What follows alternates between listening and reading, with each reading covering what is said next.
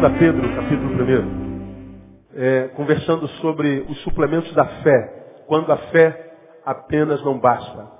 E tomamos por base é, 2 Pedro, capítulo 1, versículo 5, que diz o seguinte, por isso mesmo vós, empregando toda a diligência, olha a palavra aí, acrescentai a vossa fé. Tem fé? Que bom. Acrescente a ela o quê? Virtude e a virtude ciência, a ciência é domínio próprio, ao domínio próprio perseverança, a perseverança piedade, a piedade fraternidade, a fraternidade amor. Por quê? Porque se em vós houver e abundarem essas coisas, portanto não só a fé, elas não vos deixarão ociosos, ou seja, inúteis, nem frutíferos, no pleno conhecimento do nosso Senhor Jesus Cristo. Lá no 10 diz, portanto, irmãos, procurai diligentemente fazer firme a vossa vocação e eleição, porque fazendo isto, leia comigo, nunca, jamais tropeçareis. Então Pedro é muito claro quando fala sobre a necessidade de suplementar a fé. Acrescentai a vossa fé. E ele diz o que, a gente tem que acrescentar. E eu chamei isso de suplementos da fé.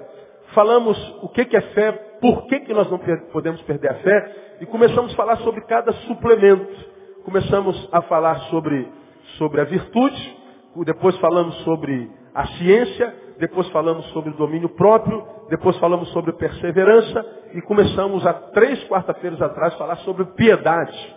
Não é? O que, que é piedade? A palavra vem da, do grego eusebeia, que é bom temor. Não é? Aprendemos que, que piedade é devoção no íntimo. Piedade é algo que o Espírito gera naquele que tem fé, que faz com que é, produza na pessoa o desejo íntimo de agradar a Deus, sem que haja necessidade de liturgias, sem que haja necessidade de ajuntamentos, sem que haja, ah, hajam olhos sobre ele. A piedade é, é, é, o temor bom no íntimo que gera, gera essa fome, esse desejo subjetivo de agradar a Deus em qualquer instância, em qualquer lugar, em qualquer momento. Ele, o piedoso, ele tem dentro em si essa fome, essa ânsia. Ele vive para a glória de Deus. Ele não depende de culto. Ele não tem essa relação cultica, cronológica, temporal com Deus. Ele não tem uma relação religiosa. O piedoso teve gerado dentro de si uma fome tão grande pelo seu Deus que Deus passa a ser a razão da sua própria existência. Então ele independe de liturgia, ele depende de credos, ele independe de doutrinas, ele serve a Deus com uma consciência pura. Eu não preciso de ninguém me olhando para ser fiel, não preciso de reuniões para que eu adore, eu não preciso de credos para que eu pareça servi-lo. Não, é consciência. Então, o piedoso, ele tem o bom temor, a devoção no íntimo. Não é? E nós falamos nessas três quartas-feiras, portanto quase um mês, que nessa correria desenfreada na qual a gente vive, esse, essa agenda atribulada, esses afazeres desenfreados, o dia cada vez mais curtos, essa, essa gama de má informações, essa correria louca, tira de nós muitas vezes a capacidade de sermos piedosos, de nutrirmos e alimentarmos esse desejo por agradar a Deus no íntimo. A gente não tem tempo para nós, a gente não tem tempo para Deus, a gente não tem tempo para quietude, e como eu falei, a gente não tem tempo para o quarto. E quando a gente perde tempo para o quarto, a gente, quem sabe, ainda que tenha tempo para o templo, ah, o que a gente recebe no templo não é suficiente para alimentar a nossa vida enquanto subjetivo. Porque a Bíblia diz que quando a relação com Deus é subjetiva, ele diz, é, entra no quarto. Porque em secreto teu Pai te abençoará. Não é entra na igreja. Entrar na igreja é muito bom. Mas como você já aprendeu, Deus não se relaciona com esse ser que nós somos na coletividade, Deus se relaciona com aquele ser que nós somos quando não tem ninguém olhando para nós. Então aqui, na coletividade, tem alguém olhando para mim. Então não tem jeito, a gente representa. Tem alguém olhando para mim, eu tenho que me preocupar com a roupa, eu tenho que me preocupar com a palavra, eu tenho que me preocupar com o que eu vou dizer, tenho que me preocupar com a postura, tenho que me preocupar. Tem olhos olhando para mim, então algum tipo de representação a gente faz na coletividade. Por isso Jesus diz assim, tu quando orares, entra no quarto. Lá no quarto você pode estar nu, não precisa representar, é você e Deus, Deus e você. Lá não há espaço para hipocrisia, lá não há espaço para representação, lá você não precisa se impressionar ou agradar a quem quer que seja, senão só aquele que chamou para o quarto. Então, piedade é gerado lá. E nessa correria, geralmente a gente só transforma o quarto em dormitório. nunca em santuário. E o nosso quarto precisa voltar a ser um santuário. Você entende, amém? Amém ou não, amado? Precisa ser um santuário. Diga para o irmão que está do seu lado, transforma teu quarto no santuário de novo. Diga para ele aí. Vir para a igreja e não ir por quarto não adianta muito não. Ajuda, mas nem sempre é suficiente. E aí, nós fugimos, demos uma fugidinha para o Sermão do Monte, Mateus capítulo 5, já que nós lemos a base, vamos para Mateus capítulo 5. E eu falei que Mateus capítulo 5, o Sermão do Monte, está recheado de exemplos de piedade, que é devoção no íntimo, mesmo que o Sermão do Monte não fale em piedade em nenhum momento. Mas eu acho que na minha concepção, exemplifica bem o que é piedade, uma vez que piedade é devoção no íntimo, é a, o desejo de agradar a Deus, é, independente da liturgia, do credo, da doutrina, é, é a relação com Deus subjetiva, é, intimista, né? E nós falamos que o Sermão do Monte está cheio disso. Em que sentido? Bom, Mateus 5,17 ah, fala sobre Jesus e as leis. E já falamos sobre isso. Diz que se a nossa justiça não exceder dos escribas e fariseus, né, nós não temos recompensa nenhuma. Então a nossa justiça tem que ser dos escribas, acima dos escribas e fariseus. Está dizendo, o escriba e fariseu, a relação dele com Deus está restrita na lei. Entre cumprir o que é correto, entre cumprir o que está escrito. É como diria o Paulinho Gogó, se está no, no, contrato, está, se não está, não está. Né? Quem conhece o, o, o pastor Paulinho Gogó sabe do que eu estou falando. Né? Então, quem não conhece, vai conhecer, vai ouvir a Rádio Tupi. Né? Então, é, o fariseu é o seguinte, está no contrato, está, não está, não está. Aí nós ficamos com aquela mulher adulta. A lei diz que tem que matar. É verdade, então ela tinha que morrer. O fariseu diz, nós cumprimos a lei, não queremos saber. Legal. Jesus não contradiz a lei. Tá certo, a lei está dizendo que tem que matar, então mata. Mas deixa eu só dar uma sugestão. De quem nunca cometeu pecado, atira a primeira pedra. Jesus não disse, não façam isso. Jesus não defendeu a mulher. Jesus só apelou à consciência. E aí, como aqueles fariseus ainda se enxergavam, eles tinham pecado e não atingiram a mulher. Onde é que estão os teus acusadores? Ele disse para a mulher. Eh, não te mataram, te apresentam, então também não te condeno. Vai e não peques mais. Então, ela merecia morrer. Mas como a lei de Jesus é séria dos escribas, a dele adentra no amor, adentra no perdão, adentra na segunda chance. Está escrito que tem que morrer. Mas se for para salvar alguém, se for é, possível salvar pelo amor, pelo perdão, dar a segunda chance, então a gente entra lá. Bom, se eles matam, não pecam. Se há punição, eles não pecam, mas Jesus está dizendo, você pode perdoar, perdoa. Isso é piedade. Isso é transcender. Isso é ir além da letra. E há muitos de nós que não conseguem fazer isso. A gente é Está ali né, na doutrina, aquela igreja não tem doutrina, aquela igreja não tem disciplina, aquela igreja não tem, aquela igreja não tem. A gente só está preocupado com a lei. Agora, o que, que acontece quando a gente não está na lei, quando não tem ninguém olhando para nós? Né? Na igreja você usa calça comprida. Quando você não está na igreja, né? na igreja você dá glória a Deus. Quando está no sábado à noite, qual é, o que, que sai da tua boca? Né? A gente, é, Deus não se preocupa só com o que a gente faz aqui. Então, é, falamos sobre isso já uma quarta-feira inteira. Depois falamos sobre Jesus e homicídio. Porque para o fariseu e para a lei, matar, homicídio é tirar a vida de alguém. Para Jesus não. Jesus disse que se eu mato alguém na minha história, eu também sou homicida. Está aí entre o 21 e 23 de, de, de, de Mateus capítulo 5. Ele está dizendo, você acha que homicídio é só tirar a vida física de alguém? Não. Homicídio é mais do que isso para mim, diria Jesus. É matar existencialmente alguém. É arrancar alguém da nossa história por perversidade ou na incapacidade de perdoar. Então, Jesus diz assim, se você vem ofertar alguma coisa no altar, se você vem me oferecer alguma coisa, alguma oferta, e se você se lembra que alguém com quem você está em litígio, alguém a quem você matou na tua história, alguém a quem você matou no teu coração, nem pense em ofertar nada que eu não recebo. Deixa a tua oferta aí, vai lá se reconcilia com teu irmão, depois me oferta. Porque o culto que você presta a mim depende do culto que você presta a teu irmão, ou da relação que você tem com ele. Então, isso é piedade. Isso não depende de liturgia, de doutrina. Só faz isso quem conseguiu viver uma relação com Deus tão profunda que consegue negar-se a si mesmo para agradar aquele a quem você quer agradar de qualquer jeito. E hoje a gente vai falar sobre Jesus e o adultério. Vamos falar sobre sexo um pouquinho hoje. Sexo, eu vou ficar aqui umas três quarta-feiras falando sobre sexo, porque vocês adoram sexo, amém ou não? Ah, oh, fraquinho, né, cara? A gente fala em sexo, o crente sempre fica vermelho, né? A gente anda com sexo na cabeça. Agora, quando tem que falar em sexo, está amarrado, sangue de Jesus, só falta né? você se benzer para falar de sexo. Mas sexo é o que a gente anda na cabeça, mesmo o fariseu. Quando a gente fala de sexo, você vê um ou outro assim com cara feia pra gente. Como que ele diz, sangue de Jesus tem poder? Como é que o pastor pode falar sobre sexo? A gente vê os caras assim, tudo escandalizado. Nada, esse é o mais tarado de todos. É porque a gente fala de sexo e toca na ferida dele maior. Entendeu? Não pense que ele está de cara feia do teu lado, que ele não tem nada a ver com ele. Ele é mais, quanto mais reprimido, mais tarado o cara é. Pode ter certeza. A gente vai falar sobre isso mais adiante. Aonde é que Jesus fala sobre adultério? Está aí 27 e 28. Veja lá. Você sabe que a igreja evangélica, ela é quase como a católica. Há pecados mortais e veniais. Pecados que têm perdão e pecados que não têm perdão. Por exemplo, deixa eu ver se você sabe. Quando você ouve uma fofoca na esquina, fala assim, você soube do pastor fulano de tal, ou do irmão fulano de tal? Ele caiu. O que, que é cair? Diga para mim. Fulano caiu. O que, que aconteceu com ele? Não ouvi. Adulterou. Quando você ouvir assim, fulano caiu, botou o pintinho no buraquinho errado. É exatamente isso.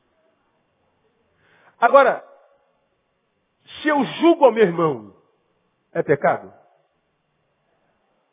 Mateus também diz, não julgueis. Se eu julgo alguém, cometo pecado? Mas eu não ouço ninguém dizendo, está sabendo do irmão falando de tal? Caiu. O que houve? Ele julgou o irmão. A Bíblia diz que quem não dá dízimo é o quê? Ladrão. Ó, fulano caiu. O que, houve com ele? Não deu dízimo. Já viu isso alguma vez? Fofoca. Que a Bíblia chama de maledicência. Tem fofoqueiro na igreja? Algum fofoqueiro aqui hoje? Olha só, nunca vem os fofoqueiros. Quando eu falo de fofoca, fofoqueiro nunca vem. Mas você passa para ele depois. Você você nunca viu alguém falar assim, está sabendo da irmã fulano de tal? Quem? Aquela fulano de tal. Caiu. O que, que foi? Fez fofoca do irmão. Mas não. A gente tolera qualquer pecado, qualquer um, menos o adultério. O sujeito pode ser honesto 30 anos. O cara pode ter servido a Jesus 30 anos com fidelidade. Mas escorregou na casca de banana, tropeçou e traiu a sua esposa. A igreja massacra. Sempre desconfiei desse cabra. Nunca me enganou. Sabia que era safado, sabia. Pois é, o cara pode ter sido honesto 30 anos. Errou uma vez. Acabou o ministério dele. Não há perdão. O pastor pode roubar o dinheiro da igreja para a Suíça. Se ele volta, se arrepende, tem perdão. Mas se adulterou. A gente vê em igrejas, às vezes, grandes ou menores que a nossa, a igreja não cresce. Aí aparece sempre um diácono mais santo que Jesus e diz assim, tem alguém em pecado na nossa igreja. Pastor, vamos orar, porque tem alguém em pecado no nosso meio. Aí, coitadinho, garotinho de 16 anos, a menina de 14, na varanda da sogra, não suportou. Pimba. Engravidou. Ela com 14, ele com 16. Aí chegou na, na, na mão do presidente da junta diaconal. Já sabia que tinha. São os adúlteros que não, não, não, não, não, permitem que a nossa igreja cresça. Aí a igreja, dando uma de Santa Rona, com a sabedoria que eu não sei quem lhe deu, diz, vocês vão ter que confessar o vosso pecado. Aí bota o casalzinho aqui. Olha, irmãos, esse casal aqui tem alguma coisa para dizer vocês, irmãos com a vergonha, vermelho. Irmãos, queremos confessar um pecado a vocês. Nós fornicamos. Irmãos, perdoe nós. Irmãos, ora por nós. E aí o pastor diz, os irmãos são a favor de perdoar. Amém. Pastor, vamos perdoar esses jovens amados. Um monte de gente com a cara de, de, de, de beatificado. Vamos perdoar esses irmãos amados, sadinhos, que estão no mesmo adultério. A gente está botando dois adúlteros para ser julgado por um monte de adúlteros. Só que a gente bota aqui para que vocês saibam o que, que acontece com quem adultera. Porque se a gente não disciplinar, pastor, o pessoal cai na gandá mesmo. É, mas não vão pecar por causa do medo? Não é isso que a Bíblia ensina. Eu tenho que pecar, eu não pecar, porque eu sou piedoso. Acrescentei a minha fé, piedade, e eu sei que, seja qual for a cama onde eu deite, Deus está lá me vendo. O pastor não vai saber nunca. A igreja pode não saber nunca, mas Deus sabe de tudo.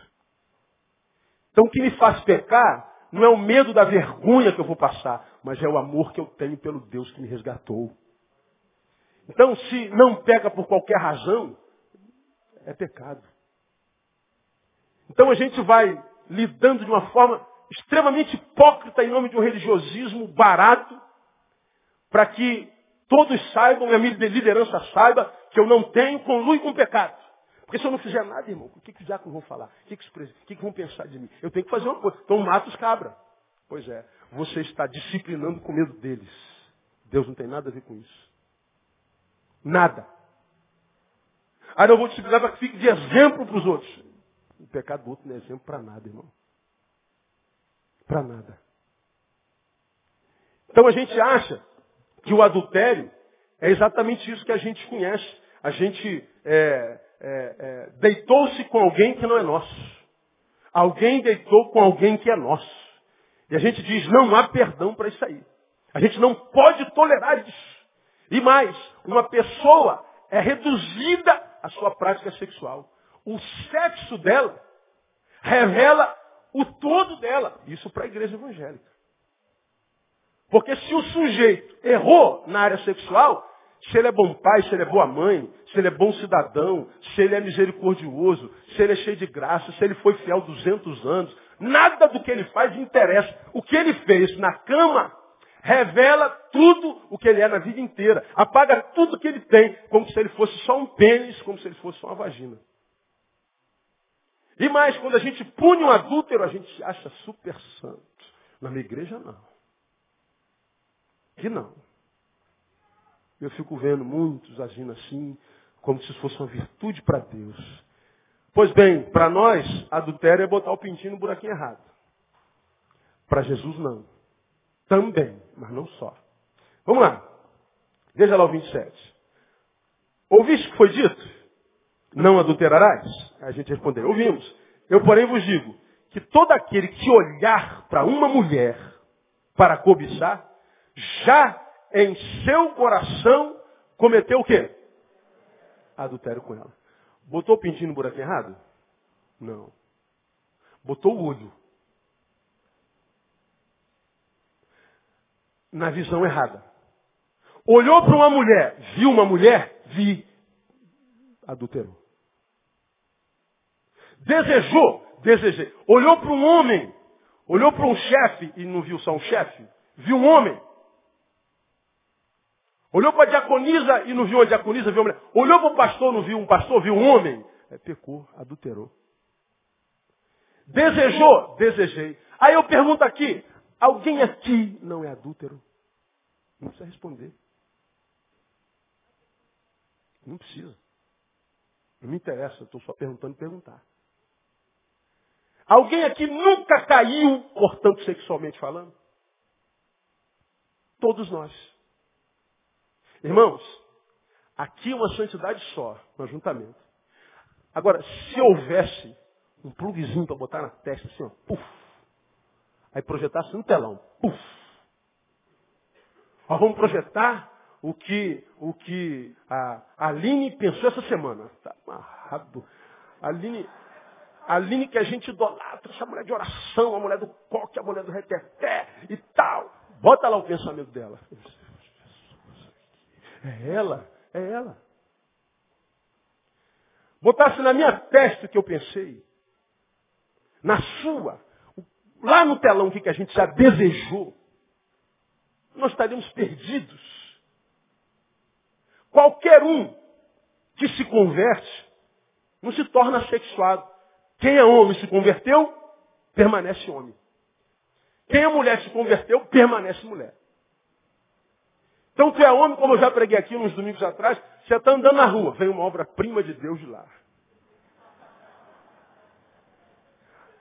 Aí tu vai, aí tu tenta espiritualizar a coisa. Oh, meu Deus, é maravilhoso. Obra das mãos do meu Senhor. Louvado seja o teu nome. Oh Deus, que coisa maravilhosa. Ter nome. Pois é, você é homem, convertido. Mas aí a mulher vem de lá para cá. Aí quando ela passa, aí a tentação, cara, você fala, não vou ceder, eu não vou ceder.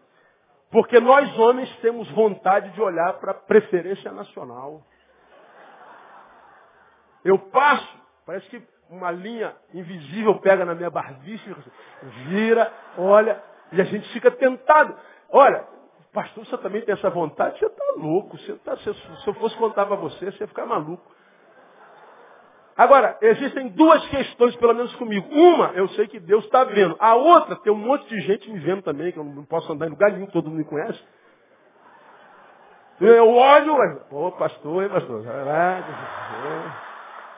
É, pastor é homem, pastor não é anjo, né, cara? Pastor, ainda não me angeliquei, ainda. Pois bem, olhou uma mulher e viu uma mulher? Sim, pastor, então você adulterou com ela. Talvez agora você entenda por que, que o adultério dos outros nos agride tanto. Por que, que a gente não perdoa adultério de ninguém? Porque a gente acha que um ser humano inteiro é reduzido à sua prática sexual. Ser humano inteiro. Ontem estava vendo um programa de televisão, eu não me lembro qual canal, estava passando. Eu cheguei em casa, estava passando um programa, tava, tinha uns, uns travestis. E a liga. Então, aí, coisa horrível. Estava lá na rua lá.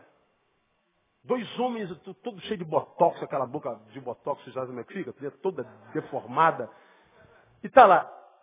E a gente condena aquela prática porque é pecado, é verdade. Mas vamos tentar transcender a prática e vamos ouvir o indivíduo. Ela está na rua e por que, que ela está fazendo aquilo na hora, naquele momento? Ela sustenta a mãe e os irmãos no Nordeste. Claro, nós vamos falar assim, ah, mas isso justifica? Não, não justifica. Para mim, não. Mexe com dignidade, com ética, com moral, mexe com essência. Continua sendo pecado, não é correto à luz da palavra. Agora, vamos tentar ir além da lei, vamos tentar. E a gente vê ela pegando dinheirinho e levando lá para a mãe. Bom, eu não queria que minha filha me sustentasse assim de jeito nenhum. Mas o que eu estou querendo mostrar para você, a prática sexual dela é condenável. Mas a parte filial dela, o que ela faz com a mãe, com os irmãos, é louvável. A forma como ganha o dinheiro não é louvável.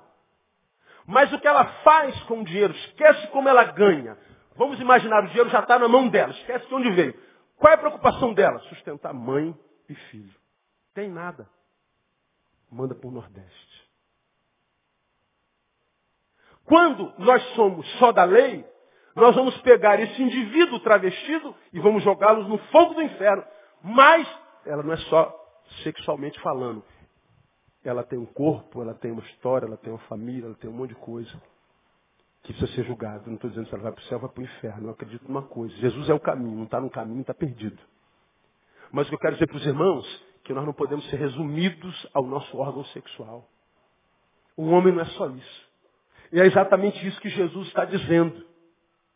Os fariseus julgavam as pessoas que cometeram a prática como sendo gente de uma estirpe menor, de uma casta inferior, como se nós fôssemos daquela religião da Índia, que é dividido por castas.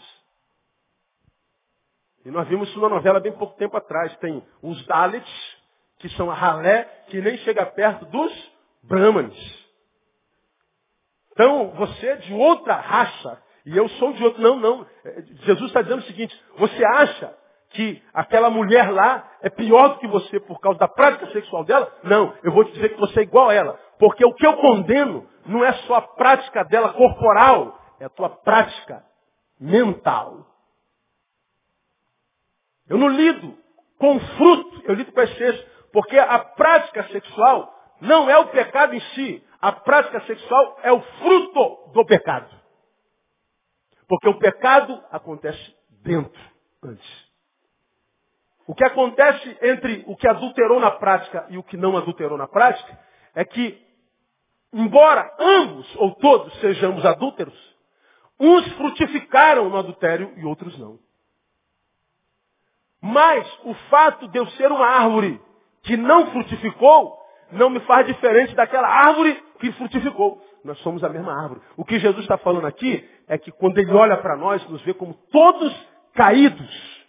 E os que estão de pé só estão de pé por causa da graça de Jesus. Agora, não é assim no nosso meio. A gente olha e diz assim, sabia, fulano não presta. Sabia, cicrano não presta. E a gente muitas vezes está cometendo um pecado pior do que o adultério dela. Porque se um de um lado Jesus disse assim, não adulterarás, por outro lado ele diz, se confessarmos os nossos pecados, ele é fiel e justo para nos perdoar os pecados e nos purificar de quanta injustiça? De toda. Ele diz lá, se confessarmos, é confessar os nossos pecados uns aos outros. Para quê? Para ser curado. De modo que se o adúltero confessou o seu pecado, o meu papel como cristão é perdoá-lo. Aí, uma vez falando sobre perdão, aparece sempre aquele mais santo que Jesus que fala assim, ah, mas assim também vira bagunça, pastor. Aí o cara peca, pede perdão, a gente perdoa. O cara peca, a gente pede, pede perdão, a gente perdoa. O cara peca, pede perdão, a gente perdoa. Até quando a gente vai perdoar? Essa pergunta está na Bíblia, irmão. Pergunta, fizeram essa pergunta para Jesus. Eu não preciso te responder. Senhor, até quando que eu tenho que perdoar meu irmão? Responda. 70 vezes 7. Quanto é 70 vezes 7? Hã? 490. Então você vai perdoar 490. 490 vezes, assim vai virar bagunça. É, o problema é de quem faz bagunça. O teu problema é perdoar.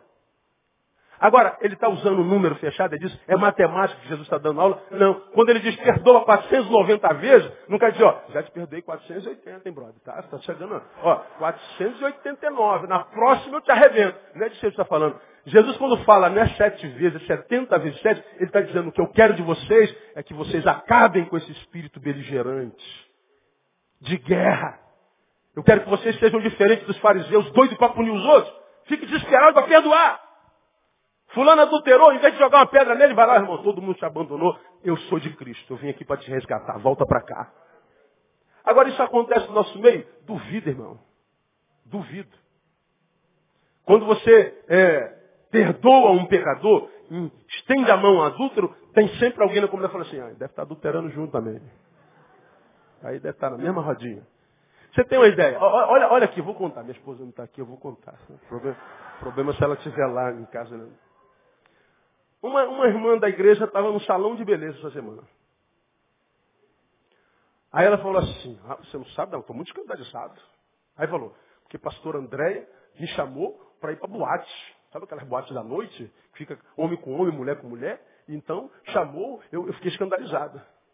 Aí a cabeleireira conhecia a gente. Aí contou. Falei, como é que é, irmão? Aí eu falei assim, meu amor, se você não falar com ela, eu falo com ela. Não, pelo amor de Deus, é que eu falo. Porque eu queria saber quando é que nós chamamos alguém para boate. Mas por que, que uma pessoa fala isso? Para dizer para todo mundo que tem intimidade com o chefe, com o poderoso, entendeu? Com o pastor, com a pastora. Pô, tá, tá íntimo da pastora Andréia, né? Pois é. Aí, olha, olha o argumento. Chamar para uma boate, onde fica homem com homem, mulher com mulher. Agora, por que, que não falou assim? Ah, a pastora me chamou para almoçar para jantar, para ir no cinema, mas não para uma boate. Diga para mim, não precisa ser psicanalista. De onde flui essa ideia quase pornográfica? De dentro dela. Diga aí, doutor psicólogo, que não é isso. Brota de dentro. Olha a, a ideia de desejo de aproximação e a mente constrói as suas imagens, as suas projeções. Agora, a construção imaginária dela foi aonde? Numa boate. Porque o, o pastor foi, foi pregar em Florianópolis e nos convidou para ir junto. É mais bonitinho, mais santo, ficar mais bonitinho. Mas não, uma boate onde fica é, essas boates que tem luz negras, que fica homem com homem, mulher com mulher. Eu falei, ah, irmã, é, não rola para mim não. O negócio de homem com homem, não dá não. Esse, esse, esse negócio não dá para mim de jeito nenhum. Chega. Ah, né? Ah, esse, esse pecado aí, se, se esse for o pecado que leva para o inferno, eu vou passar bem longe do inferno, porque não rola para mim mesmo, não dá. Né? Então, é a projeção. A boca fala do quê? O coração está cheio. está cheio, quem tem um coração piedoso, com o estabelecimento da palavra, uma obra do Espírito dentro, não está com palavra torpe, com desejo torpe, com projeção torpe. A projeção de um santo é santo, ainda que tenha pensamentos negativos. Agora, por que, que a gente não tolera o adúltero que frutificou? Porque quando a gente olha para ele, a gente está olhando para o espelho, ele me lembra da minha fraqueza. É isso. Como eu olho para você e me lembro de mim, extirpo você. É o que acontece com o santo arroz dos crentes. É por isso que a gente não tolera o pecado sexual. Por quê? Porque pulsa dentro de nós. É uma coisa que há em nós, que a gente nem entende por que está lá, que não adianta dizer, está amarrado sexualidade. Está amarrado tesão. Está amarrado desejo por aquela irmã. Está amarrado desejo por aquele irmão. Isso não existe. Isso não é um espírito, isso é humano. E isso é um inimigo ou um, um, um, uma luta interna com a qual eu tenho que travar uma batalha todo dia, minha vida inteira. Então, se eu puder não pensar nisso, é melhor se eu puder esquecer. Aí eu mergulho na religiosidade. Eu boto o pano em cima de mim, eu não, não, não, me escandalizo com tudo que tem a ver com isso, eu finjo que não sinto nada disso, eu vou reprimindo, reprimindo, achando que isso vai acabar com esse, com esse desejo que é em mim. Leve engano. Você nasceu com esse desejo, vai morrer com esse desejo. O que Deus dá a você é autoridade para controlar esse desejo pelo poder do Espírito Santo de Deus. É aqui que eu tenho visto muitos crentes caírem. Porque ele, ele, ele, ele se converteu, ele acredita que o desejo vai acabar. Ele se converteu, ele acredita que a diversidade sexual, a luta vai acabar. Não acaba, irmão, continua a mesma coisa. Antes, você se entregava sem luta. Agora, você vai lutar contra isso. Agora, quando a gente luta, vence. Luta, vence. Luta, vence. Luta, vence, vira um hábito. No início, é luta. Mas quando vira hábito, já não é mais tanta luta assim. É como quem está parando de fumar. Parou um dia, desespero. Dois dias, ai meu Deus do céu. Quatro dias, meu Deus, eu vou morrer. Abstinência, o cara fica desesperado. Mas se você fica um tempo, a gente não faz mais força nenhuma. A gente vai vencendo porque virou hábito.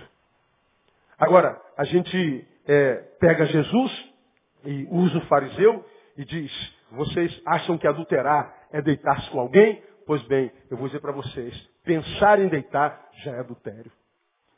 Então, quando a gente trabalha piedade, a gente está trabalhando uma coisa que age dentro em nós, mesmo que ninguém fora de nós tenha que controlar isso. Sou eu e Deus. Eu e Deus. O que deve me afastar do pecado não é o medo do inferno. O que deve me afastar do pecado não é o medo da, tostagem da minha imagem. Minha imagem vai ser tostada pelos outros.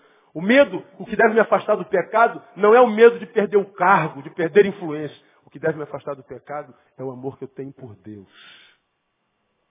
E se esse amor não for uma realidade, você pode fazer o que quiser, irmão. Você vai rodar, rodar, rodar, vai acabar pecando de novo. E essa área aqui é uma área que acontece exatamente assim. Eu me converto e não quero mais pecar. Nenhum crente quer pecar, se é crente de verdade. Aí você luta contra a tua fraqueza sexual a vida inteira, ou melhor, você luta meses, quem sabe anos, você vai lutando, vai, vai, vai fingindo que não sente, vai amarrando. Você vai dizendo, não, eu não sinto mais isso, não, eu não estou pensando isso, eu não estou desejando isso, mas não estou mesmo, está amarrado, eu rejeito esse desejo, não está em mim, mas está lá pulsando, está lá. Você vai fingindo que não sente. Você não chama pelo nome, você não pega na orelha você não encara, você não admite como se fosse uma dor e uma fraqueza.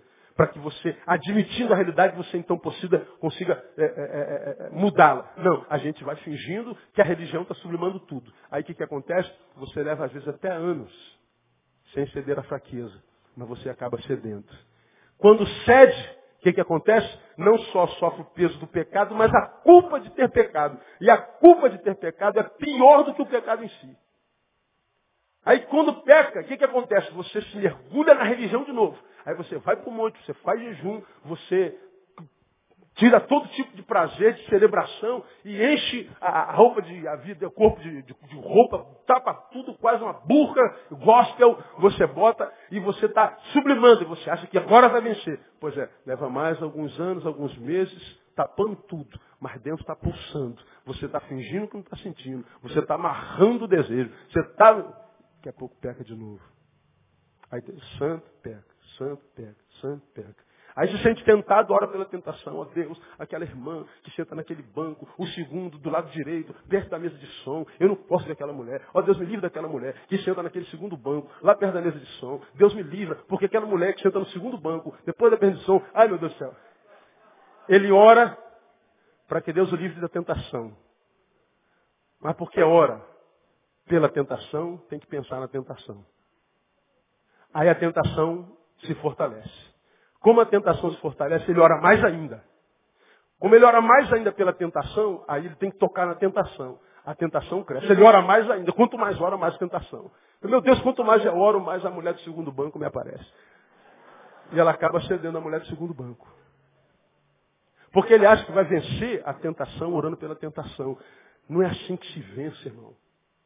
Deixa eu explicar para você como eu acho que se vence os pecados que se traduzem em fraqueza dentro de nós, que teu marido não imagina que existe, tua mulher. Eles nem imaginam. Porque a nossa mulher imagina que casou com um anjo.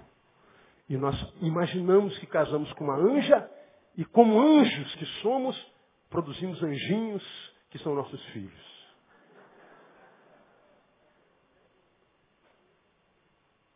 Você está deitado do lado de um anjo. Meu Deus, é um anjo. É, pode ser. Mas é um anjo caído, irmão.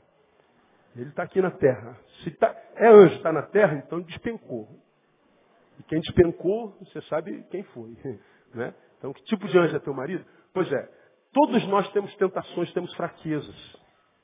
Como é que a gente vence isso? Para mim, primeiro, admitindo essa fraqueza. Não adianta eu olhar para aquilo, ou para aquela, ou para aquele, fala assim, não, não estou vendo, está amarrado, não está diante de mim, esse sentimento não está aqui, eu rejeito esse sentimento, não é isso, está amarrado. Você está mentindo. Você está contando uma mentira para si, você está espiritualizando o material, não adianta, irmão. O que adianta é você olhar e dizer, Deus, eu estou me sentindo tentado por. Deus, eu estou preocupado com isso. Quero colocar diante do Senhor essa minha fraqueza. Eu não vou sublimar esse negócio. Eu sei que isso é fraqueza em mim. Isso é um, uma tentação em mim. E eu não vou passar pano sobre isso não. Não vou fingir que não sinto. Eu quero trabalhar pedindo a tua misericórdia. E como é que a gente faz depois que a gente admite a, a, a coisa? Bom, se a tua tentação, eu preguei sobre isso alguns domingos atrás. Bom, você está aqui, tem que ir para a igreja que é lá, no final do tabernáculo a tua tentação mora aqui nessa rua, que é o teu caminho. Aí está ali no corredor central, ela mora ali. Aí tu, tu vem para a igreja, pega uma Bíblia do tamanho da minha, bem grandona, e fala, agora eu vou em nome de Jesus, que eu já orei, não vou mais ser tentado. Aí está lá ela no portão, sentado na cadeira de praia, com shortinho, barriguinha de fora. Pai do Senhor, irmão. Pai, Senhor, aí tu vai, não estou vendo, não estou sentindo. E você sabe que está. Passa no outro dia, está lá. Passa no outro dia, está lá. E vocês, cara, eu não, eu não posso sentir isso, eu não posso. Verdade. Não pode, mas sente. A ideia é essa aqui, eu não queria sentir, mas sinto. É mais, eu não queria querer, mas quero. Eu não queria desejar, mas desejo. Então tua tentação está onde? Está ali? Está. Então, não espiritualiza a coisa como quem diz, eu sou um homem de Deus. Eu sou um santo varão. Eu sou casado, minha mulher é uma bênção, minha mulher me satisfaz na cama e eu vou vencer esse negócio. Por que você não pode fazer isso? Por uma simples razão. Porque a Bíblia diz que da prostituição a gente tem que fugir. Se a tua fraqueza é sexual, foge. E a Bíblia é muito clara quando faz isso, pregamos sobre isso há bem pouco tempo atrás. Tu vai em Gênesis, Moisés fala assim, Senhor, faraó vem atrás e na frente tem um mar. Eu, eu, Senhor, ô, ô Moisés, isso não é hora de orar não, meu filho. Por que, que você está clamando a mim? Diga aos filhos de Israel faça o quê? Marcha, mete o pé na porta e vai embora. Isso não é de orar não. Mete o pé e vai embora. Mas para onde? Marcha, meu filho. Mas tem uma marcha, meu filho. Ele meteu o pé e o mar abriu. Pois bem, tu chega em Atos. Diferente do vai, mete o pé. Ele diz assim, ó, ficar em Jerusalém, até que do alto vocês sejam revestidos de poder. Olha, escuta o que eu vou falar a vocês. Não saiam para evangelizar, para ganhar o mundo, para curar, para restaurar, para fazer minha obra. Não façam nada. Fiquem em Jerusalém. Até quando? Não interessa. Fiquem. Mas vocês vão ser revestidos de poder. Quando for revestido de poder, vocês então continuam. Por hora, pare. Mas até quando você fala, não interessa, para, meu filho. E eles ficaram em Jerusalém. Até o dia de Pentecostes. Depois saíram para conquistar o mundo. Eles que têm transtornado o mundo chegaram até aqui. Bom, lá em Gênesis, mete o pé e vai. Agora, para. Agora, tem duas coisas na Bíblia que a Bíblia diz. Foge. Um é da idolatria e o outro é da prostituição. Ó, quando o assunto for prostituição, nem mete o pé, nem para. Foge! Não, eu não vou fugir a nada, senhor. Eu sou homem de Deus, sou varão de guerra, eu sou varão do fogo, do reteté, eu, eu, eu saio fora, eu, eu vou encarar. Não, o senhor está dizendo, não, não, não, não. O assunto é sexual, foge! Nem Davi, o homem segundo o coração de Deus, suportou. Foge! Ah, pastor, só amizade. Conversa fiada, irmão. Ah, nada a ver. Conversa fiada, você sabe. Você primeiro mente para si. Primeiro mente para si, depois mente para os outros. Então, quando o assunto é esse, foge. Agora, eu estou aqui, a irmã está lá. Não passa mais naquela rua. Vai por aqui. Ah, mas é mais longe, pastor. Vai de ônibus, irmão. Mas foge. Quem entra a tentação, aquela menina da, da, da, faculdade, senta do outro lado. É o, aquele irmão da, da, do trabalho, senta lá do outro lado. Agora não, não, eu sou homem de Deus, pastor. Não, só, só, a gente só está conversando. Pois é, mas tu sabe o que, que motivou o início dessa conversa? A gente sabe o espírito e a energia que está circundando. Porque, meu irmão, se você gosta de sexo, você não é retardado. Você sabe que começa, começa a olhar, começa no feeling, brother. Tem, tem, tem 200 mulheres naquela sala, mas teve uma. Tem 1.500 homens naquela sala, mas teve um. Foi diferente. Não, mas não tem nada a ver. Amigo, é irmão em Cristo. Irmão em Cristo. Pois é, começou mentindo para si. Quando é que a gente vence? Deus, eu olhei para aquela mulher diferente. Aquele homem não foi visto por mim como todos os outros. Alguma coisa diferente aconteceu. Pronto, acabou, foge. Agora não, a gente encara contrariando o que diz a palavra. Tem momentos na Bíblia que a Bíblia diz, mete o pé na porta e cai dentro.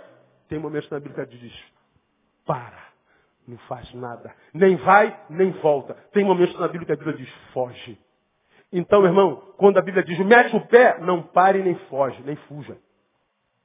Mete o pé. Quando a Bíblia diz fica parado, não vai nem volta. Quando a Bíblia diz foge, não encara nem para. Foge.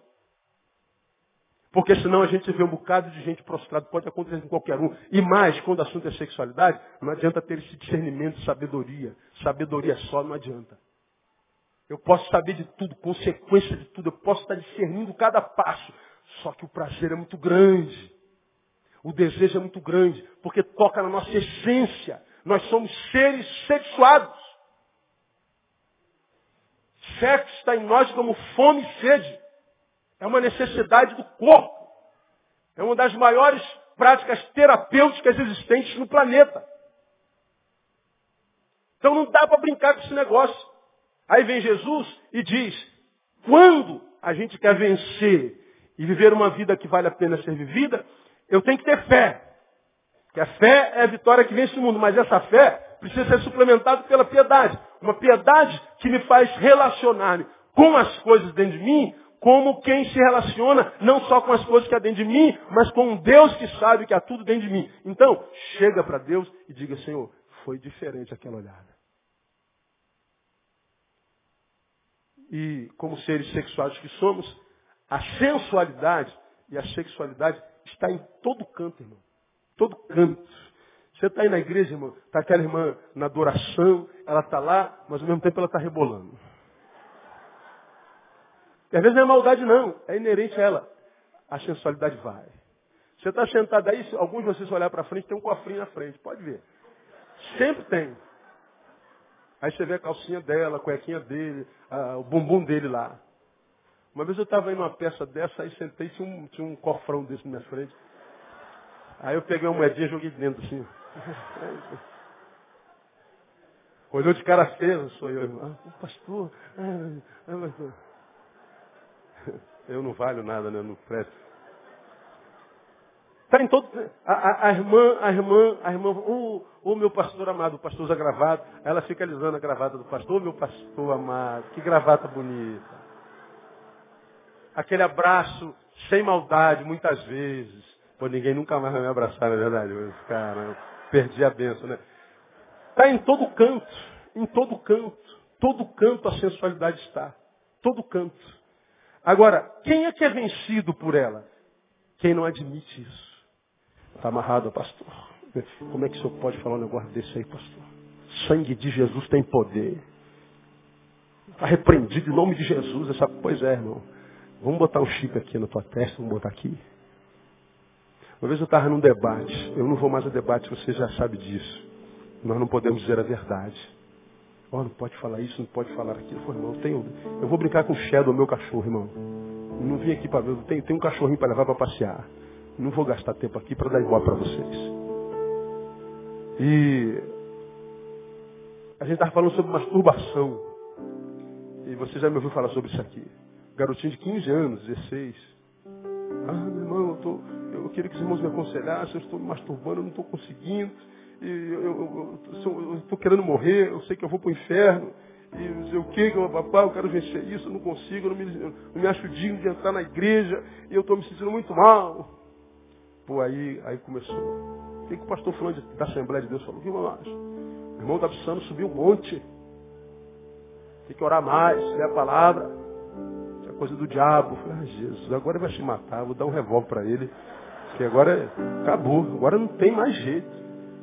Aí veio outro, de uma outra igreja, fala assim, meu filho, faz um propósito com Deus. Faz um mês de jejum e oração. Faz um propósito de jejum que você perde esse desejo. Eu falei, e agora eu tenho que dar outro revólver para ele. Agora não tem mais jeito mesmo. Porque todos estavam falando que a masturbação era coisa de outro mundo. Eu falei, mas qual mundo? Anjo não se masturba, nem demônio, não tem corpo. De qual mundo é? Aí a gente sabe que é humano. Só que quem tem coragem de falar sobre isso, irmão? Quem tem coragem? Quem é que tem coragem de se queimar para falar um negócio desse? Ninguém tem. Então a gente espiritualiza tudo. Espiritualiza tudo. Aí chegou na minha vez, eu falei, ó, passa. Não quero falar não. Fala aí, pastor. Aí outra rodada de mesa. Aí nego, o irmão vai orar, o irmão vai fazer a campanha de libertação, procura o pastor de libertação da sua igreja, o irmão vai, o irmão vai trabalhar mais, vai estudar mais. E o irmão, o cara tem 15 anos, irmão, a, a, a sexualidade dele está tá como um vulcão Vesúvio entrando em erupção. Né? O moleque onde vai tem mulher pelada. É, vai ver é, anúncio de, de, de, cigarro tem mulher pelada, de fralda tem mulher pelada, de carro tem mulher pelada. E, e o homem é tentado pelos olhos. Os homens são pobres coitados sexuais, da pena dos homens. Coitado desses caras. E, e, e bombardeio, vai orar, sobe monte, sobe não sei o que, sobe não sei o que lá. Aí voltou para mim e falou, não quero falar não, dá para o irmão lá. Aí passou, aí os, os ouvintes, não, nós queremos ouvir o pastor Neil, o pastor não está falando. Eu não quero falar não. Aí o JR falou assim, não, Ney, você vai ter que falar, pô, dá uma palavra aí, vamos, eu quero você então tá. Vou falar. Quem aqui nessa mesa nunca se masturbou? Cara, isso não está em discussão, isso não nada. Então... Aí entrou uma música. Eu falei, pô. Pô, pastor, como é, que, como é que você fala isso, pastor? Não, tá bom, tá em off, não tá? Quem aqui? O senhor já se masturbou, pastor da Assembleia de Deus? Não, isso não interessa, isso não está. Sim ou não? Não, eu não estou aqui para receber isso. O JR não estou aqui para ouvir isso. Pois é, não falou não. Irmão, a gente sabe. Se você quiser chamar de pecado, chame, porque ninguém se masturba pensando num poste. Nem num banco da igreja.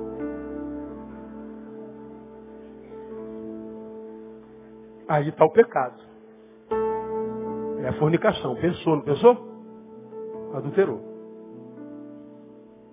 Agora dizer que a prática humana, o conhecimento de si mesmo, o desenvolvimento da sexualidade é em si pecado, a gente acaba de matar os meninos. Porque tem um monte de sujeito casado que se masturba. Agora, com quem que a gente pode conversar isso? Com quem que a gente pode falar?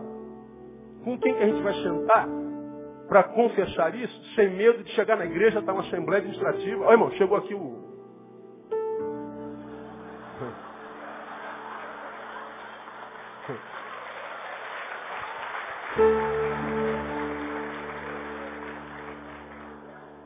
Aí o cara fica quieto. Aí ele está lá querendo morrer, querendo se matar. Bom, tirou do ar. Aí voltou. Ó irmãos, estamos chegando ao final do nosso debate, aleluia, glória a Deus, tal. Aí eu falei assim, posso dar uma última palavra? Pastor Neil, pelo amor de Deus.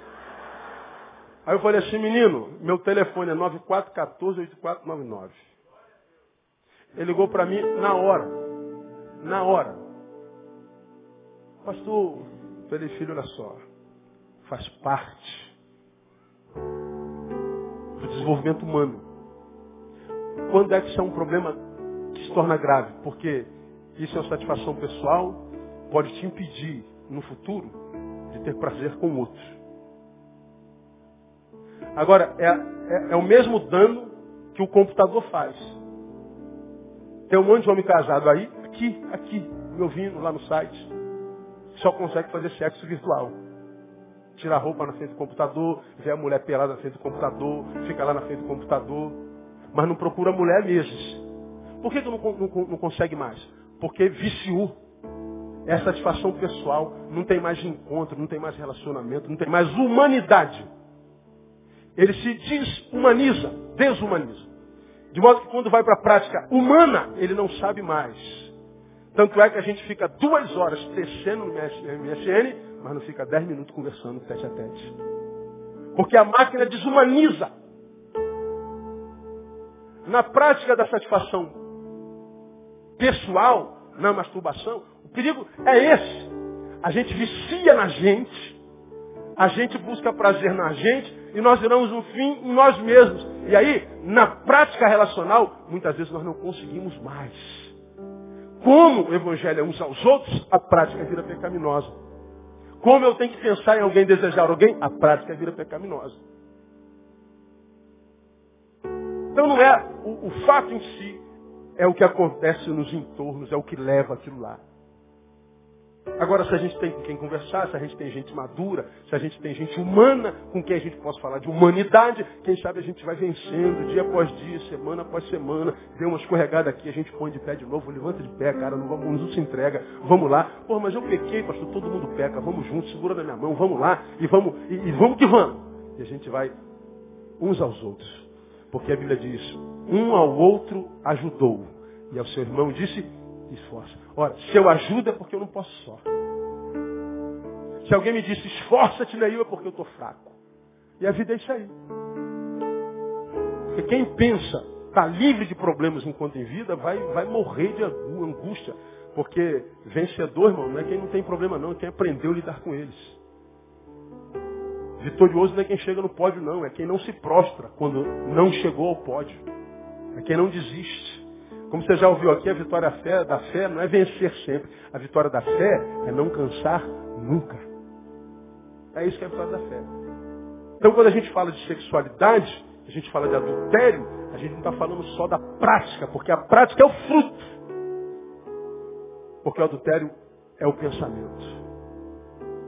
E o pecado, à luz da palavra da teologia, é o estado mal da alma. O pecado se concretiza dentro de mim. Agora, ele vai frutificar ou não? Dependendo da minha postura, da minha piedade, da minha relação com Deus. Porque ele está dentro de nós. Ninguém é melhor do que ninguém. A diferença é que uns frutificaram e outros não. Mas todos nós temos em nós o pecado, porque todos caíram. De modo que, como eu tenho ensinado os irmãos, nosso horário já foi há 15 minutos, quando a gente está na presença de Deus, na luz de Deus, lembra disso? A gente se enxerga. Quando a gente se enxerga, nós vemos a porcaria de gente que a gente é, mesmo que os outros pensem que a gente seja um monte de coisa boa. Agora, quem está na presença de Deus se enxerga. Quem se enxerga só pode produzir uma palavra, a mesma que Isaías produziu. Ai de mim. Quem se enxerga e pronuncia, ai de mim, porque sou de lábios impuros e que habita no meio de impuros lábios, eu sou um homem ruim por dentro e habito no meio de gente ruim também, então, se eu sou ruim e habito no meio de gente ruim, quando eu me enxergo e sei que eu não sou perfeito, eu só posso olhar para o outro com misericórdia. Agora, quando eu vejo um monte de gente jogando pedra no outro, eu fico com o pecador. Eu nunca fico com o santo. Como eu tenho ensinado para vocês, vocês são meus ouvidos. Não é minha ovelha, não precisa me ouvir. Minha ovelha, eu repito para vocês isso mil vezes, nunca se impressione com a santidade de ninguém. Se impressione com a humanidade. Porque a verdadeira santidade nada mais é do que a humanidade excelente. Quanto mais santo, mais humano. Quanto mais santo, mais gente. Quanto mais santo, mais simples. Quanto mais santo, mais normal. Quanto mais santo, mais misericordioso. O santo não é aquele que acusa o pecado. O santo não é aquele que joga pedra no pecador. O santo é aquele que vê o pecador, não coaduna com o pecado, mas abraça o pecador da mesma forma, porque ele não olha para o pecado que o homem cometeu. Ele olha para o homem que cometeu o pecado. E o homem é sempre mais precioso do que o pecado que comete. O homem é sempre maior do que a fraqueza que tem. Agora, o fariseu olha para a fraqueza. O piedoso olha para o homem. Porque o piedoso vê como Jesus. Jesus, quando olha para nós, não olha para o nosso defeito. Olha para a nossa grandeza. Olha para a sua imagem em nós. Então, eu não destruo vocês não é porque vocês são perfeitos, é porque a minha imagem está impregnada em vocês. E quando eu olho para vocês, eu não olho para a imagem de vocês, pecadora. Eu olho para a minha imagem refletida em vocês. É como Jesus nos olha. Então, ser santo é olhar para o outro e ver não defeitos, mas ver o que ele tem de bom. Porque o cara pode ser o pior cabra do mundo. Há alguma coisa boa nele. O cara pode ser o mais santo do mundo. Há alguma coisa ruim nele. A diferença está na forma como a gente olha. Então, meu irmão, antes de você jogar pedra em alguém, Principalmente se ele for adúltero, é, lembra, você está jogando pedra em si mesmo. Porque a diferença entre você e ele é que ele frutificou. Mas a essência é a mesma. Quem tem entendimento, entenda. Quem tem ouvidos, ouça que o Espírito diz aqui. Vamos embora para casa.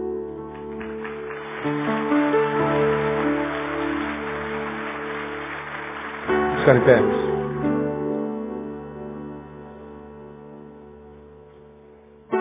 Aí, a partir de amanhã você vai assim, o pastor Neil liberou a masturbação. É sempre assim, tem sempre um cabra miserento desse aqui. Ah, no culto adolescente eu preguei sobre, sobre apressado come cru. Você deve se lembrar disso. O apressado come cru, ou seja, ele não morre de fome porque está comendo. Ele só não vai ter sabor, não vai ter alegria, não vai ter gosto, não vai ter qualidade de vida. Mas de fome ele não morre.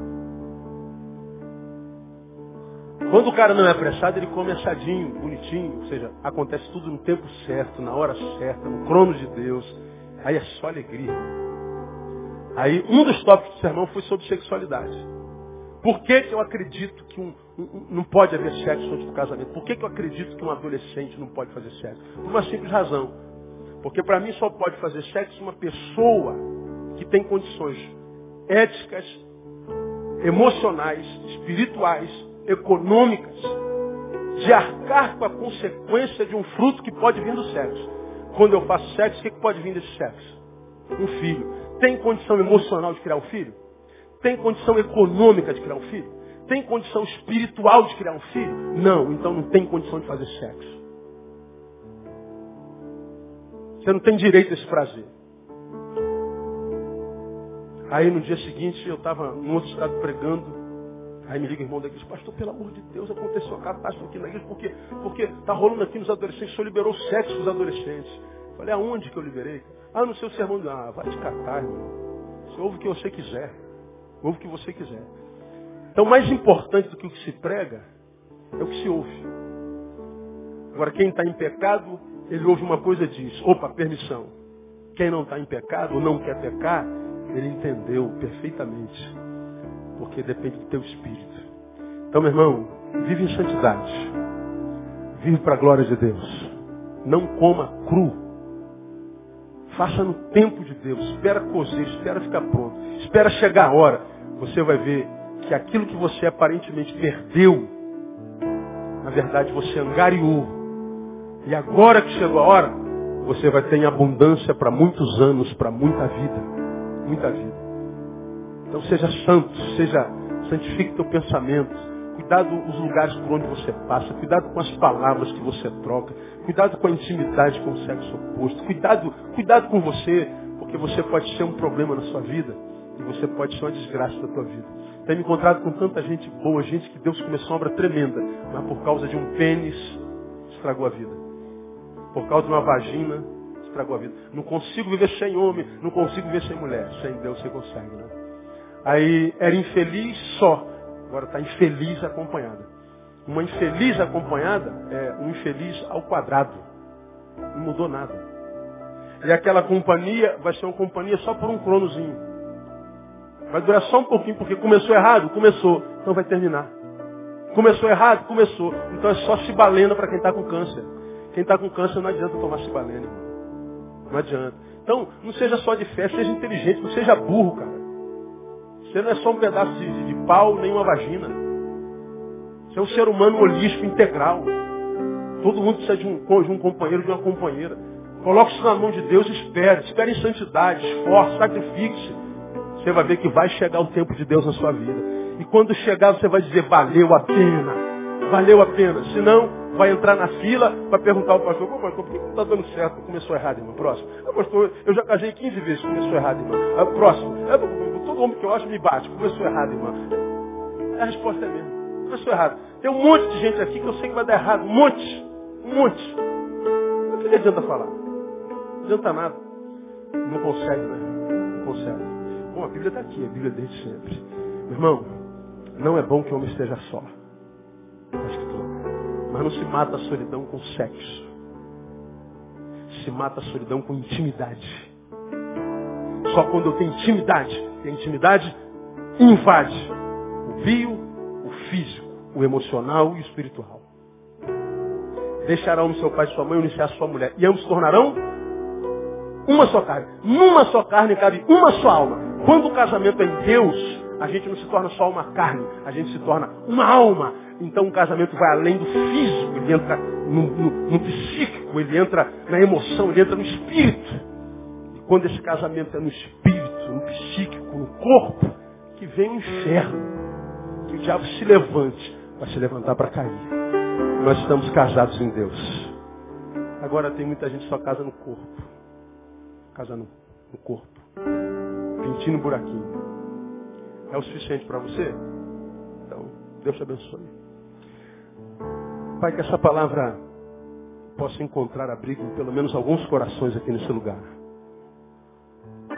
E que aquele, ó Deus, que deseja viver em santidade para o Senhor, para ter uma família em santidade no Senhor, para viver uma vida que vale a pena no Senhor, para que não desperdice tempo, anos, longe do Senhor, que essa palavra, Deus, possa ser plantada como semente, que ela possa frutificar a 30, a 60 e a 100 por um no nome de Jesus. Quero profetizar, ó Deus, um santo varão para essa santa varoa no nome de Jesus. Quero profetizar uma santa varoa para esse santo varão que está aqui no nome de Jesus. Para esse homem, para esta mulher, ó Deus, que quer não o que o seu corpo deseja, mas ele quer o que o Senhor deseja para ele. Nós queremos abençoar a família dos teus filhos. Nós queremos abençoar, ó Deus, o mundo interior, o mundo exterior, o mundo físico, psíquico da tua igreja, do teu povo. Que essa palavra, Deus, possa nos santificar, nos curar. Que essa palavra possa nos capacitar, nos armar para andar na tua presença de forma a agradar o teu nome, Jesus. Ó Deus, nós queremos essa piedade que vai além do culto, além do cronos, além da liturgia, além da doutrina, além do dogma, além do credo. Essa, essa piedade que vai, ó Deus, na nossa consciência e que por uma consciência pura e santificada, nós vivemos para a glória do Teu nome. E porque vivemos para a glória do Teu nome, somos recompensados pelo poder do Teu nome. Muito obrigado, Deus, por esse tempo passado na Tua casa, que ele seja útil para cada um de nós. Te peça-nos em paz, debaixo do Teu poder e da Tua proteção. E que assim seja, porque nós pedimos o nome de Jesus, o nosso Senhor. Amém. Aleluia. Vou em paz, Deus abençoe vocês. Até domingo, se Deus quiser. Não se acha dar um abraço no teu irmão.